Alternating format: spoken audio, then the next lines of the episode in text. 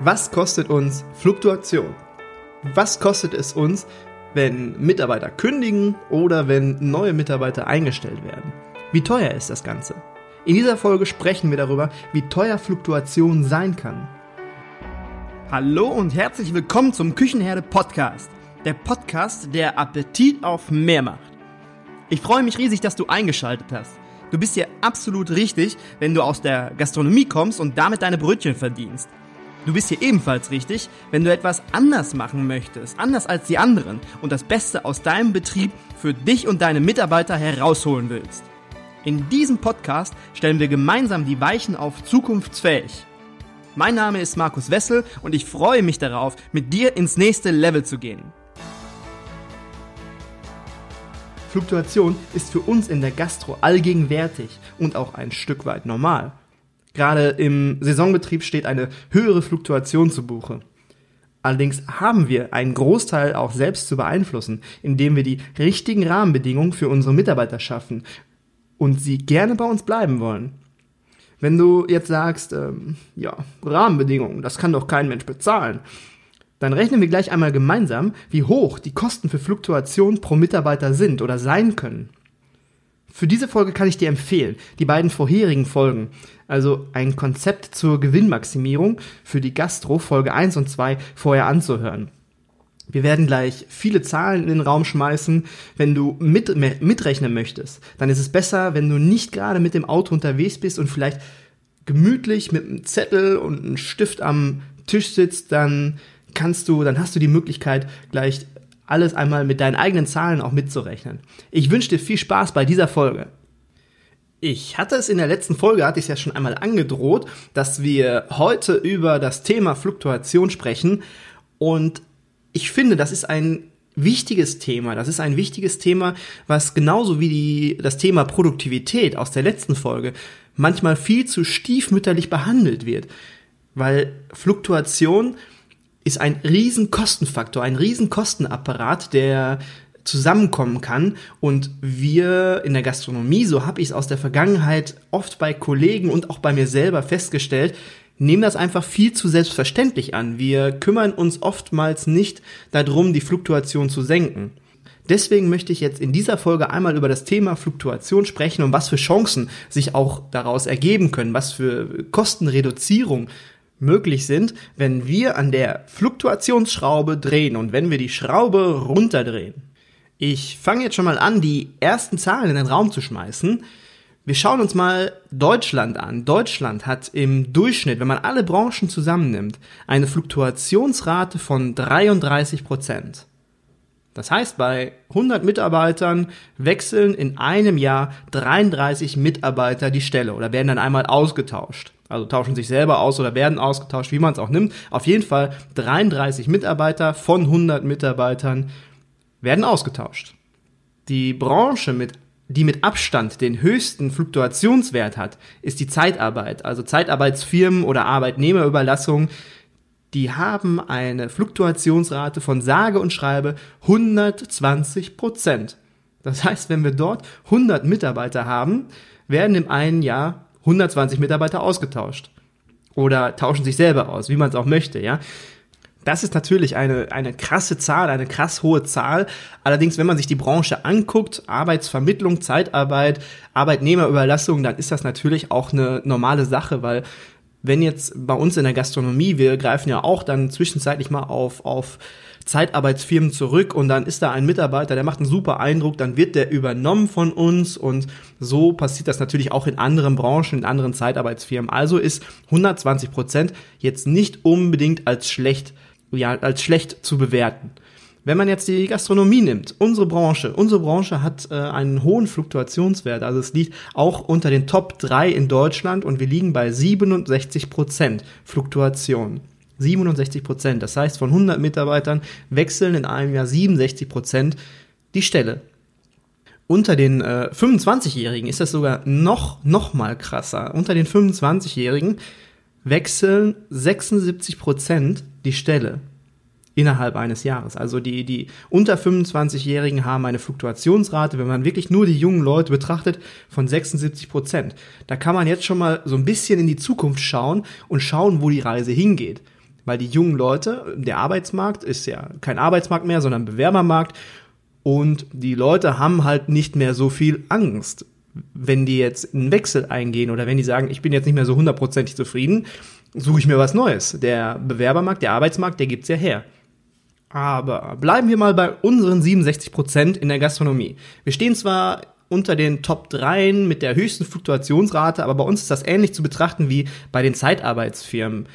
Wir haben eine sehr hohe Fluktuation, weil auch vieles bei uns saisonbedingt ist, ja. Also es ist nicht alles mit schlecht zu betrachten oder nicht alles schlecht zu betrachten, weil viele Prozentpunkte einfach saisonbedingt sind. Manche Unternehmer sind sogar etwas froh darüber, wenn der ein oder andere Mitarbeiter das Unternehmen verlässt, weil dann kann man sich für die Übergangszeit, wenn man es jetzt mal ganz böse nimmt, in der Regel bekommt man ja auch nicht direkt Ersatz, manchmal dauert das ja auch vielleicht einen Monat oder zwei, dann können sich die Unternehmer die Personalkosten erst einmal einsparen. Ob das jetzt bei uns in der Gastro auch so ist oder dort ähnliche Gedanken gedacht werden, vermag ich nicht zu beurteilen. Aber in größeren Unternehmen kann es schon mal so sein, dass dann gerne mal die Fluktuation genutzt wird und die Übergangszeit, in der jetzt nicht direkt nachbesetzt wurde, um halt Personalkosten zu sparen. Wobei ich mir das für uns in der Gastronomie eher weniger vorstellen kann, weil bei uns, wir haben eine Not, wir haben eine Not in der operativen, wir sind froh über jede helfende Hand und jede Hand, die fehlt, die tut einfach unheimlich weh. Und deswegen glaube ich einfach nicht, dass bei uns in der Gastronomie solche Gedanken gedacht werden. Aber darum geht's jetzt auch gar nicht. Es geht darum, wie teuer Fluktuation ist. Und jetzt schauen wir mal, was ist denn das Teure an der Fluktuation? Wir haben vorhin schon gesagt, 67% äh, ist so der Durchschnittswert, die Durchschnittsfluktuationsrate. Und wenn wir jetzt nur die Fluktuation an sich nehmen, schauen wir jetzt einfach mal genau hin, was ist daran teuer, was kostet uns daran Geld. Nehmen wir mal an, ein Mitarbeiter verlässt das Unternehmen, dann bin ich als Arbeitgeber gezwungen, jetzt muss ich erstmal eine neue Stellenanzeige schalten, wenn ich jetzt nicht noch unbedingt ein paar Bewerbungen im Petto habe. Stellenanzeige kostet Geld. Okay, im zweiten Schritt, oder ich, ich äh, mache nicht nur eine Stellenanzeige, sondern ich organisiere mir auch eine Personalagentur. Ja, so ein Headhunter, der schaut nach einem guten Koch oder nach einer guten Führungskraft, nach einem guten Küchenchef oder Restaurantmanager. Das kann ich alles gegen das nötige Entgelt buchen oder beauftragen. Okay, was kostet noch? Bewerbungen. Du kriegst Bewerbungen rein. Nehmen wir mal an, du nimmst diesen Personaldienstleister oder den, den Personalagent, Headhunter, den nimmst du nicht in Anspruch, sondern machst das alles in Eigenregie. Dann kommen ganz viele Bewerbungen rein. Du sichtest die Bewerbungen. Das kostet Zeit. Das kostet deine Zeit und deine Zeit ist natürlich auch Geld. Dann lässt du XY Bewerber lässt du dann oder Kandidaten, sage ich viel lieber, lässt du dann zum Vorstellungsgespräch kommen. Oder ich sage auch lieber Jobinterview als Job äh, als als Bewerbungsgespräch, ja? Also lieber Kandidat sagen und lieber Jobinterview als Bewerber und Vorstellungsgespräch, weil immer die Frage im Hinterkopf behalten, wer stellt sich hier bei wem vor? Okay, dann das Jobinterview, das kostet natürlich auch Zeit. Kostet dich Zeit oder denjenigen, den du damit beauftragst.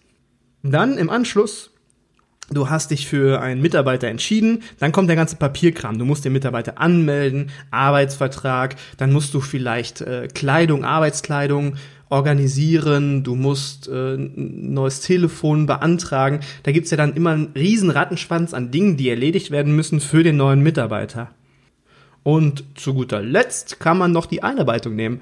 Nehmen wir mal einen Koch oder jemanden, der im Restaurant arbeitet, der hat eine gewisse Einarbeitungszeit. Er arbeitet sich ja nicht selbst ein, sondern der wird von einem Kollegen, in der letzten oder vorletzten Folge war es bei mir der Horst, der mich immer eingearbeitet hat. Es braucht einfach seine Zeit. Es braucht seine Zeit und dann brauchst du, je nach Stelle, brauchst du 10, 20, 30, 40 Stunden Arbeitsstunden, die eingearbeitet werden. Und das macht dann in der Regel der Horst. Und der Horst, der kann sich dann nicht um die anderen Dinge kümmern, die er sonst so macht. Dann würde ich jetzt mal vorschlagen, füllen wir die ganzen Elemente, die ich jetzt gerade genannt habe, einmal mit Zahlen. Du kannst es gerne für dich machen, dass du deine eigenen Zahlen nimmst. Du hast deine eigenen Zahlen für deinen Betrieb besser im Kopf. Ich nehme jetzt einfach mal Zahlen aus der Vergangenheit, ungefähre Zahlen und wir rechnen einfach mal das Beispiel. Okay, die Stellenanzeige kostet in der Regel, kann 100 Euro kosten, kann natürlich auch viel, viel mehr kosten. Du kannst auch Stellenanzeigen raushauen für 500 Euro oder für 25 Euro. Ich habe mich für die 100-Euro-Variante entschieden und habe mich auch entschieden, den Personalagent, den Headhunter wegzulassen, weil der kostet unter Umständen ein paar tausend Euro und das ist mir zu teuer. Also nur die Stellenanzeige im Internet, 100 Euro behalten wir uns im Hinterkopf. Dann schaue ich mir die Bewerbung an, entweder ich oder mein Mitarbeiter und der kostet Arbeitgeber brutto 25 Euro pro Stunde und ich sage mal, für diese eine Stelle, die ich besetzen möchte, braucht der Mitarbeiter eine Stunde. Also haben wir 25 Euro.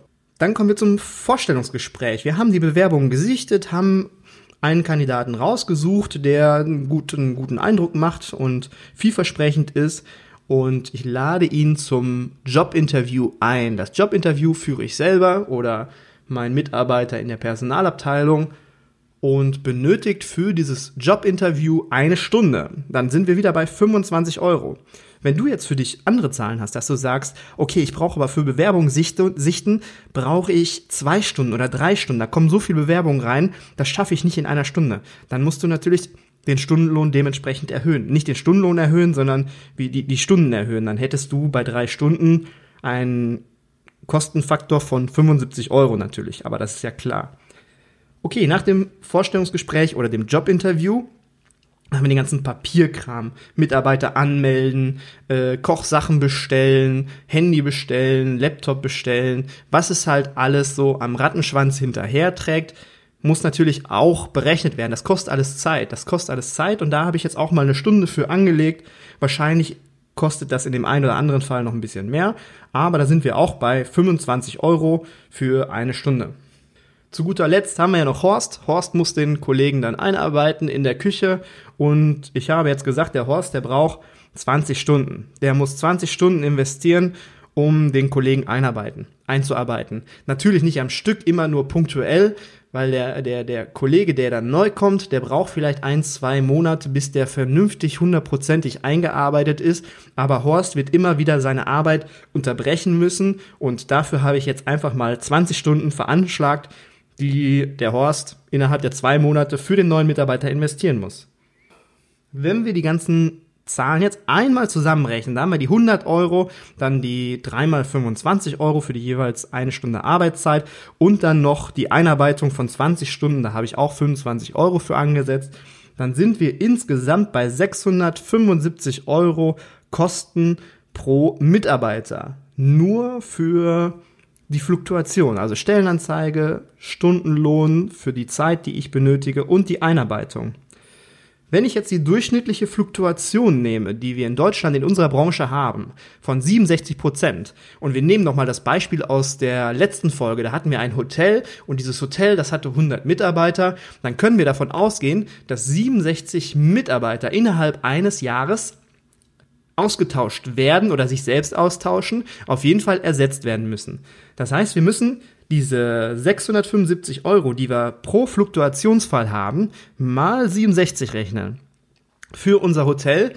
Es hatte letzte Woche zwar einen äh, Jahresgewinn von einer Million Euro, aber trotzdem kommt jetzt ein Kostenblock nur für die Fluktuation von 45.225 Euro auf das Hotel hinzu. Diese 45.225 Euro kommen daher, wenn ich 675 Euro, also die ganzen Kosten, die ich habe, mal 67 Mitarbeiter rechne. Dann komme ich auf 45.225 Euro. Nur aufgrund der hohen Fluktuation. Und jetzt stell dir einfach mal vor, du hast Rahmenbedingungen geschaffen, wo die Menschen gerne bei dir arbeiten, wo die nicht so wechselwillig sind, und du schaffst es durch diese neuen Rahmenbedingungen, dafür musst du natürlich dann auch ein paar Euro investieren, machen wir uns nichts vor, aber du schaffst es trotzdem durch ein paar Kleinigkeiten, die Fluktuation auf 20% herunterzuschrauben. Dann rechnen wir jetzt einfach mal 20 mal 675 Euro. Da kommen wir auf 13.500 Euro, die du an Fluktuationskosten hättest, wenn du es schaffen würdest auf 20% runter. Im Gegenzug zu dem ersten Beispiel mit 67 Prozent haben wir dort einen Kostenunterschied von fast 32.000 Euro. 32.000 Euro weniger Kosten für dieses Hotel, nur weil die es geschafft haben, ihre Fluktuation von 67 auf 20 Prozent runterzuschrauben. Jetzt versuch doch mal einfach für dich dieses Beispiel mit deinen Zahlen zu füllen. Ich möchte an dieser Stelle aber auch ganz kurz nur einmal anmerken, du weißt das wahrscheinlich auch, dass Fluktuation nicht grundsätzlich was Schlechtes ist. Fluktuation ist auch etwas Gutes. Dann kommen neue Menschen ins Unternehmen, die bringen neuen Input mit, da kommt frischer Wind rein. Ich möchte hier mit dieser Podcast-Folge nur sagen, wenn diese Fluktuationsquote zu hoch ist, was das für Kosten verursachen kann. Also grundsätzlich Fluktuation nicht nur schlecht, auch etwas gut, wenn die Quote nicht zu hoch ist. Das, worüber ich jetzt gerade in den letzten Minuten gesprochen habe, ist aber auch nur die eine Seite der Medaille. Das sind die direkten Fluktuationskosten, die direkten Fluktuationskosten. Und da ist ja noch die andere Seite der Medaille, die indirekten Fluktuationskosten, die Kosten, die man nicht auf Anhieb direkt ausrechnen kann. Und jetzt gucke ich hier auf meinen Wecker und wir haben schon eine Viertelstunde rum und ich überlege, ob ich daraus wieder eine Doppelfolge mache, genauso wie in der letzten, weil ich persönlich mag Podcast-Folgen lieber so im Rahmen von 15 bis 20 Minuten. Wenn du das anders siehst, dann schreib mir doch gerne mal in den Kommentaren, ob du gerne lange Folgen, lange Podcast-Folgen hast, so von 30, 40 Minuten, oder ob so die, die Zeit zwischen 10, 15, 20 Minuten für dich in Ordnung ist. An dieser Stelle machen wir mal einen kleinen Cut. Ich denke, das waren für eine Podcast-Folge genug Zahlen, genug rechnen und wir können jetzt nach dieser Folge sagen, dass wir die direkten Fluktuationskosten für uns ohne Schwierigkeiten ausrechnen können. Und ich denke, das ist im ersten Step absolut in Ordnung und in der nächsten Woche kümmern wir uns darum, dass wir die indirekten Kosten für Fluktuation, dass wir die genauso ausrechnen wie jetzt die direkten Kosten. Ich hoffe, dir hat die Podcast-Folge heute gefallen. Mir hat es riesig Spaß gemacht, auch wenn es viele Zahlen waren. Es war eine Mega-Folge, es hat super viel Spaß gemacht und jetzt bleibt noch mal kurz Bleib noch mal kurz am Ball. Ich habe noch eine Kleinigkeit in eigener Sache. Jetzt kommt etwas Werbung, denn am 1.7.2019 beginnt mein Online-Kurs, die junge Generation in der Gastro. Wenn das für dich ein Thema ist, wenn die junge Generation in der Gastro für dich interessant ist, dann bleib noch kurz am Ball. Am Ohr hätte ich beinahe gesagt. Okay, das, ähm, der, der Online-Kurs, die junge Generation in der Gastro, ist ein kleiner Online-Kurs rund um die junge Generation, ja klar, mit insgesamt 140 Minuten Videomaterial. Das sind sechs Videos vollgepackt mit Inhalten, mit super wichtigen, interessanten, wissenswerten Inhalten. Darin ist enthalten, sind enthalten sieben Tipps, wie du junge Menschen findest. 15 Tipps, wie du sie für dich gewinnen kannst, zehn Tipps, wie du sie an dich binden kannst und elf Tipps zum New Generation Mindset, zur Denkweise der jungen Gastro-Generation. Wie geht man am besten auf die junge Generation ein? Bis zum 30.06. gibt's diesen Kurs zum Kennenlernpreis von nur 79 Euro. Also schau einfach mal rein. Ich packe die, den Link packe ich in die Show Notes. Dann kannst du mal schauen, ob das was für dich ist, ob du darauf Bock hast, ob das interessant für dich ist. Schau einfach mal in den Show Notes rein. Und wenn du erstmal testen möchtest, wo du, wo du jetzt vielleicht sagst, hm, ich weiß gar nicht, ob das jetzt ein Thema für mich ist oder nicht, dann schau einfach mal auf meiner Homepage. Dort habe ich einen Selbsttest online gestellt. Das sind zehn kurze Fragen, die du beantworten kannst und da wird dein Fachwissen zur jungen Generation abgefragt. Mach den Selbsttest und schau einfach mal, ob das was für dich ist. Und wenn du selbst für dich schon sagst, ja, die junge Gastro-Generation, da kenne ich mich mit aus, ist doch kein Problem, aber du kennst jemanden, der eventuell ein bisschen Support, ein bisschen Unterstützung nötig hat, dann empfiehl den Kurs gerne weiter. Also, es hat mir mega viel Spaß gemacht heute. Ich wünsche dir einen schönen Tag. Bis nächste Woche. Mach Idiot. Wenn dir diese Folge gefallen hat und du etwas Nützliches für dich mitnehmen konntest, würde ich mich freuen, wenn du den Küchenherde Podcast abonnierst, damit du keine Folge mehr verpasst. Du kannst ihn auch gerne an Menschen weiterempfehlen, von denen du denkst, dass sie Lust auf neue Gedanken und neuen Input haben. In den Show Notes findest du die Links zu meiner Homepage mit weiteren nützlichen Tools und zu den Social Media Kanälen. Ich freue mich auf den Kontakt mit dir. Schreib mir auch gerne, wenn du Themenwünsche für eine Podcast-Folge hast. Bis dahin wünsche ich dir eine gute Zeit, dein Markus.